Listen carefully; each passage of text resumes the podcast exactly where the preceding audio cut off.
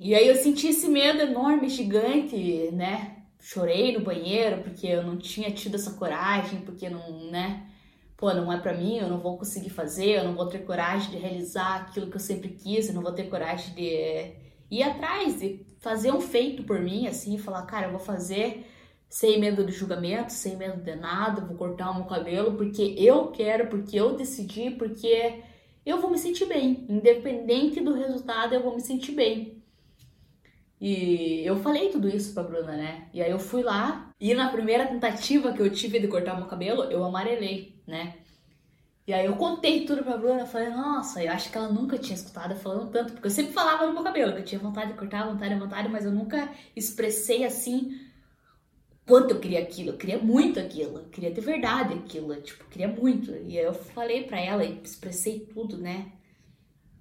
Falei, pô, ia ser muito maravilhoso se eu conseguisse fazer isso por mim e tal, né? Mas eu tenho medo do julgamento das pessoas, tenho medo de eu não gostar, tenho medo de você não gostar. E contei pra ela todos os meus medos.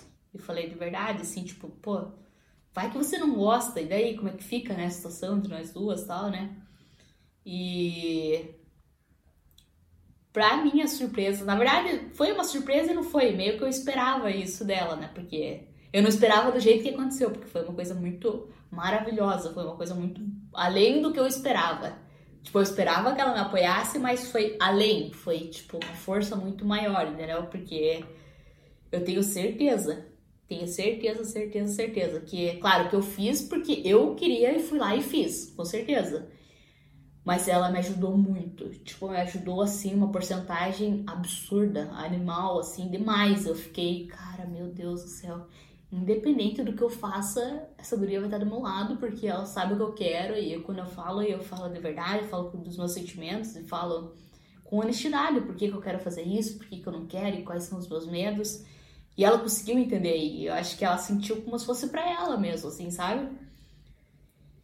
E o apoio que veio, nossa, esse apoio externo que eu tive dela foi muito forte, gente. Foi muito forte, foi muito fora da curva, assim, foi uma coisa muito grandiosa, assim, que me ajudou demais. É só um corte de cabelo? Beleza, mas é um corte de cabelo, de repente, para umas pessoas pode ser um corte de cabelo. Para mim era uma liberdade, a liberdade, liberdade absurda, assim, de ir lá e realizar uma coisa que eu queria muito. Era uma um sentimento de vitória muito grande dentro de mim, que tava para florar e eu não tinha coragem, eu precisava de uma ajuda, eu precisava de alguém ali.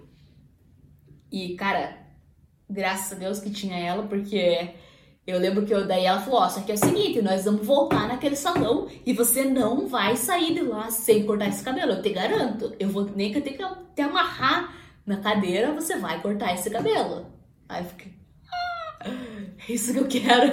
No fundo, assim, eu tava, caraca, encontrei uma aliada, é isso que eu quero, é isso que eu preciso, é isso que eu. É isso que eu preciso. Eu preciso de alguém ali do meu lado pra me apoiar, independente do que der. Eu falei, Bruna, e se ficar ruim? Eu te amo de qualquer jeito. E, cara, é muito legal. É muito massa, muito bom, é muito. sei lá.